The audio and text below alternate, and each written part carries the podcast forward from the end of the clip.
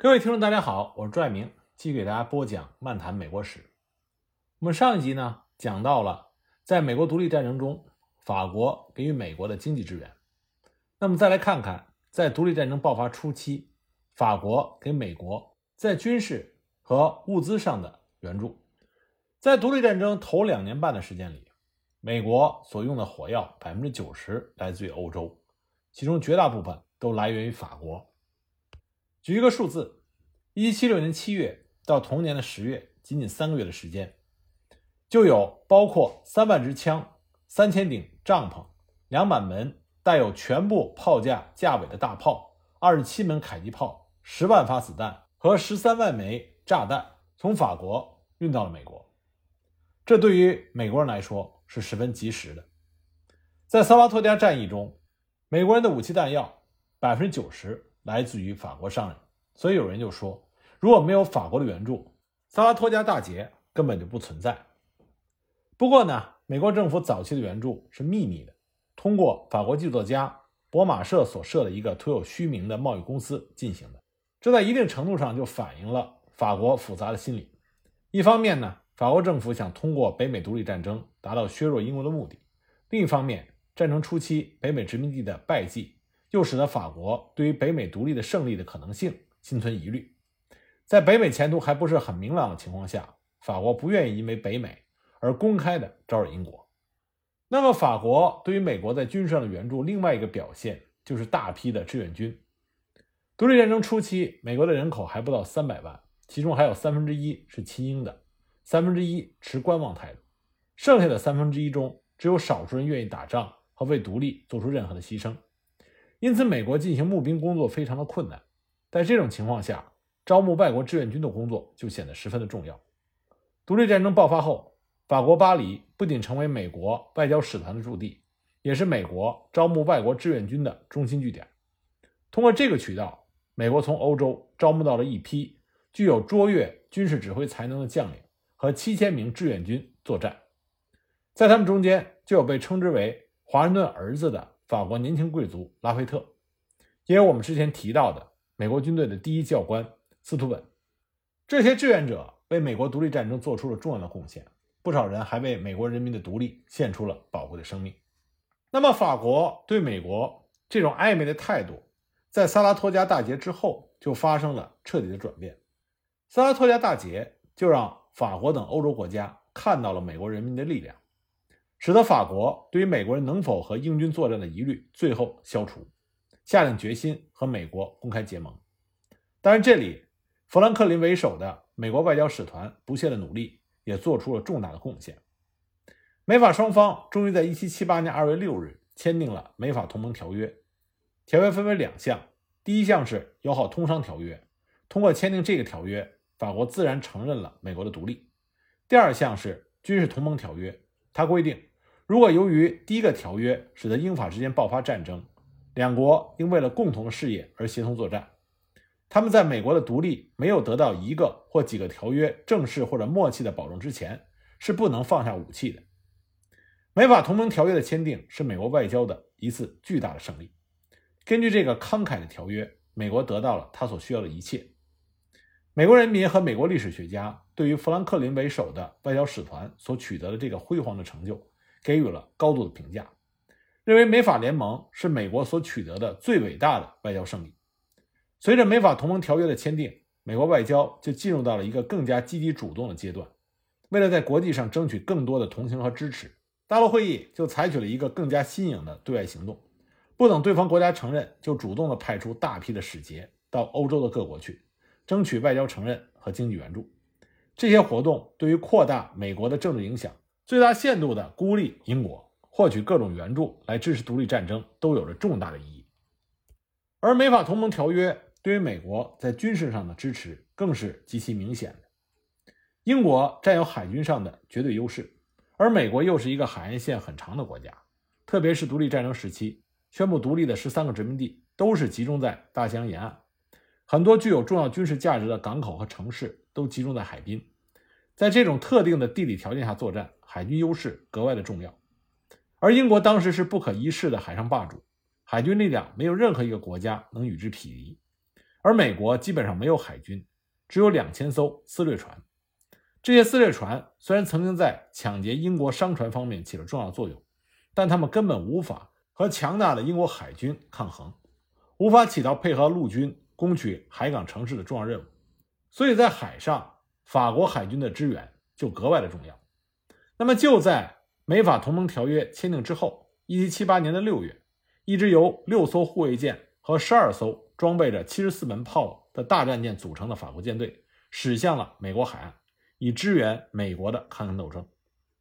由于害怕遭到法国海军的攻击，这就迫使着英军被迫撤离了费城，集中到纽约。这是为什么？我们前面提到了，当1778年春天来临的时候，华盛顿率领美军走出了福治谷，他们看到的是英军撤离了费城，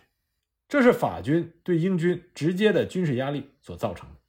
美军不费一枪一弹就收复了费城，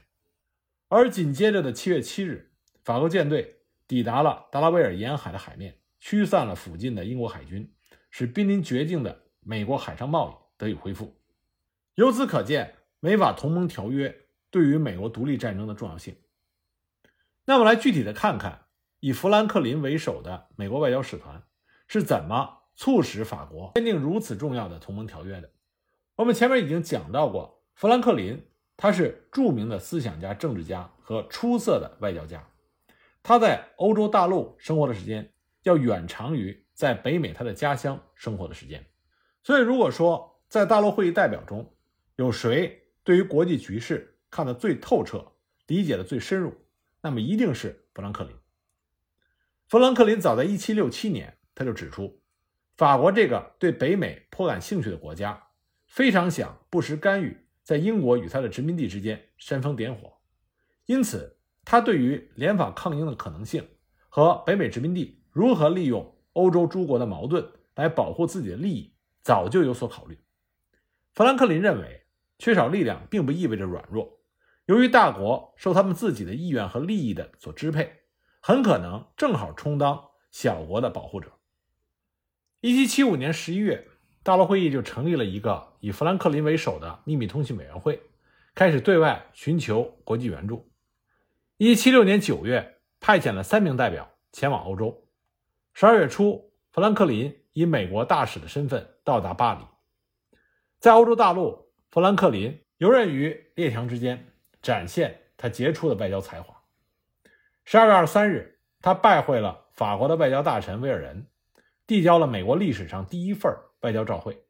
建议同法国缔结商务条约和同盟条约，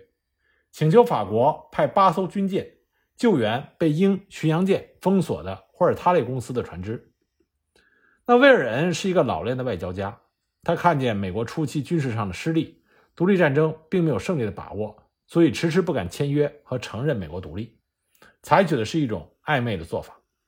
一方面和美国保持接触，秘密的给予一定的物质援助；一方面向英国承诺维持两国的友谊和恪守中立。一七七七年一月。富兰克林等美国代表在信中甚至答应把法属西印度群岛作为法国参战的报酬，可是法国政府仍然是迟迟不表态。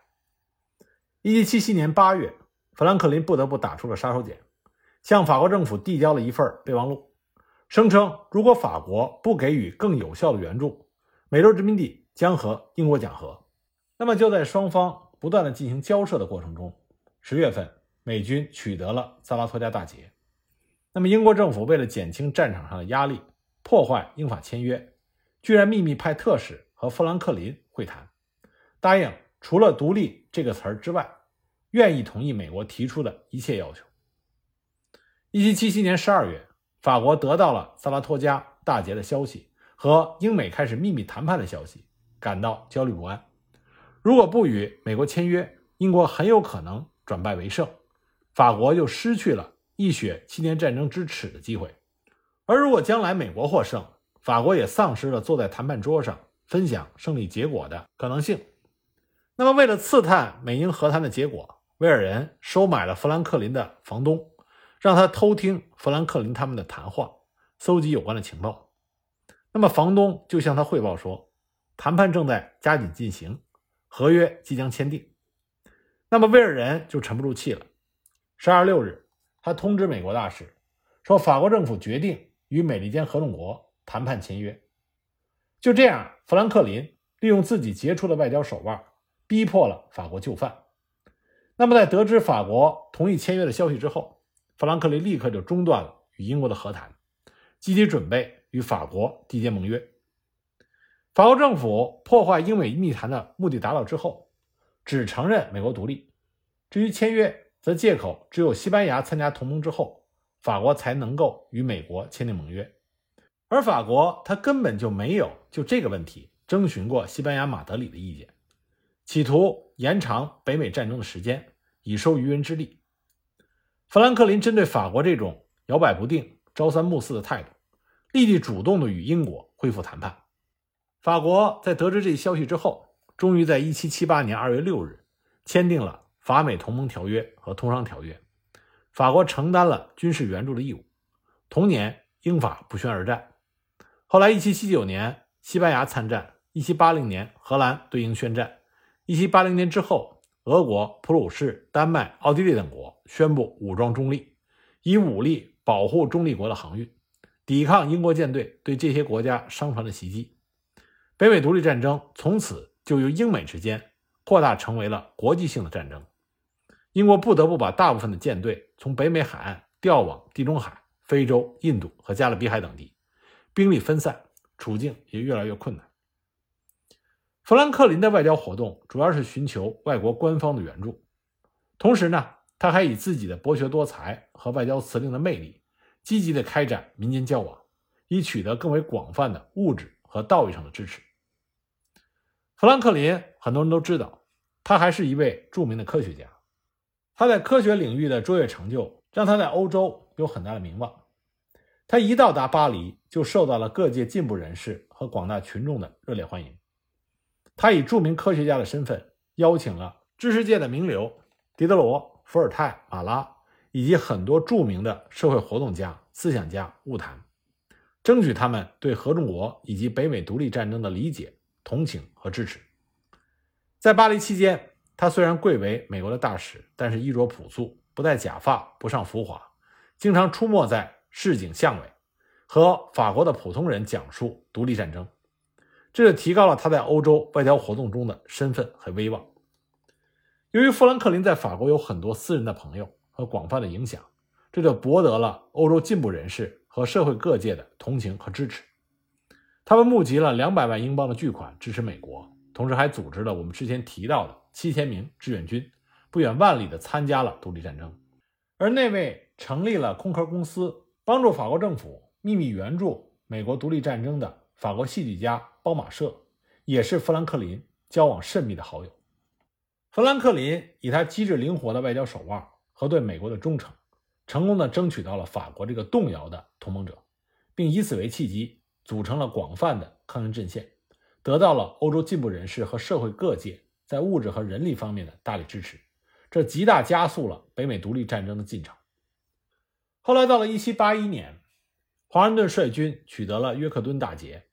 那么英国在约克敦战役中的失败就引起了英国国内反战运动的高涨。1782年3月5日，英国国会经过长时间的辩论，以罗杰厄姆为首的新内阁同意停战，派商人理查德·奥斯瓦德。为全权代表到巴黎和美国人谈判。同年四月，由俄国和奥地利作为中介国，英法美西班牙四国的代表在巴黎和谈。当时美国代表只有富兰克林一个人在巴黎。他在会上义正言辞地提出要求美国独立，将北至大湖、西到密西西比河、南到佛罗里达的土地划归给美国版图。同时呢，美国有在密西西比河自由航行和在纽芬兰海捕鱼的权利。那么这个提案首先遭到了盟国法国和西班牙的反对。西班牙要求是将俄亥俄河流域以南，从密歇根到佛罗里达的土地据为己有，并且在密西西比河有航行权。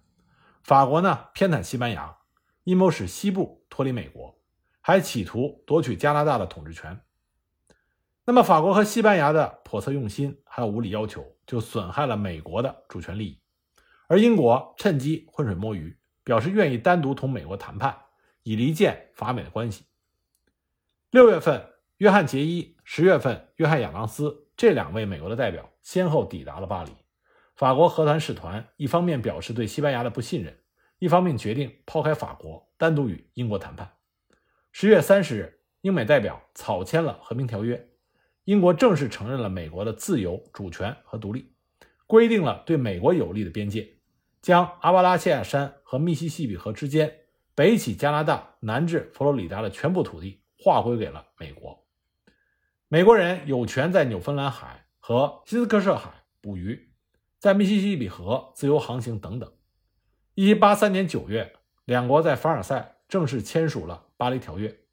正是因为富兰克林高超的外交手段，才能在这个时候让英国做出了有利于美国的让步。那美国签订《巴黎条约》事先。并没有通知法国，威尔人对此恼羞成怒，就想报复。美国这个时候经过了连年的战争的消耗，急需休养生息，那么就安抚被激怒的法国，调整业已恶化的美法关系，这是战后美国外交的主要内容。富兰克林凭着自己的才智和与维尔人的私交，再一次顺利地完成了这项并不轻松的任务。一七八五年。年过七十九岁的富兰克林被批准返回了美国。他在晚年在外交战线上为他的祖国、为他的民族贡献了他自己最后一份精力。因此，当富兰克林返回家乡的时候，受到了美国同胞们热烈的欢迎。列宁曾经对独立战争时期美国的外交给予了极高的评价。他说：“美国人民在争取解放的艰苦战斗中，为了削弱压迫者。”为了加强反对压迫而进行革命斗争的人们，为了被压迫群众的利益，也曾经和一些压迫者缔结了协议，去反对另一些压迫者。美国人民利用了法国人、西班牙人和英国人之间的纠纷，有时甚至和法国人及西班牙人这样的压迫者的军队并肩作战，反对英国的压迫者。美国人民先是战胜了英国人，然后从法国人和西班牙人的手中解放了自己的国土。所以说。富兰克林所率领的美国外交团体，他们在北美独立战争中的外交贡献是无可争议和巨大的。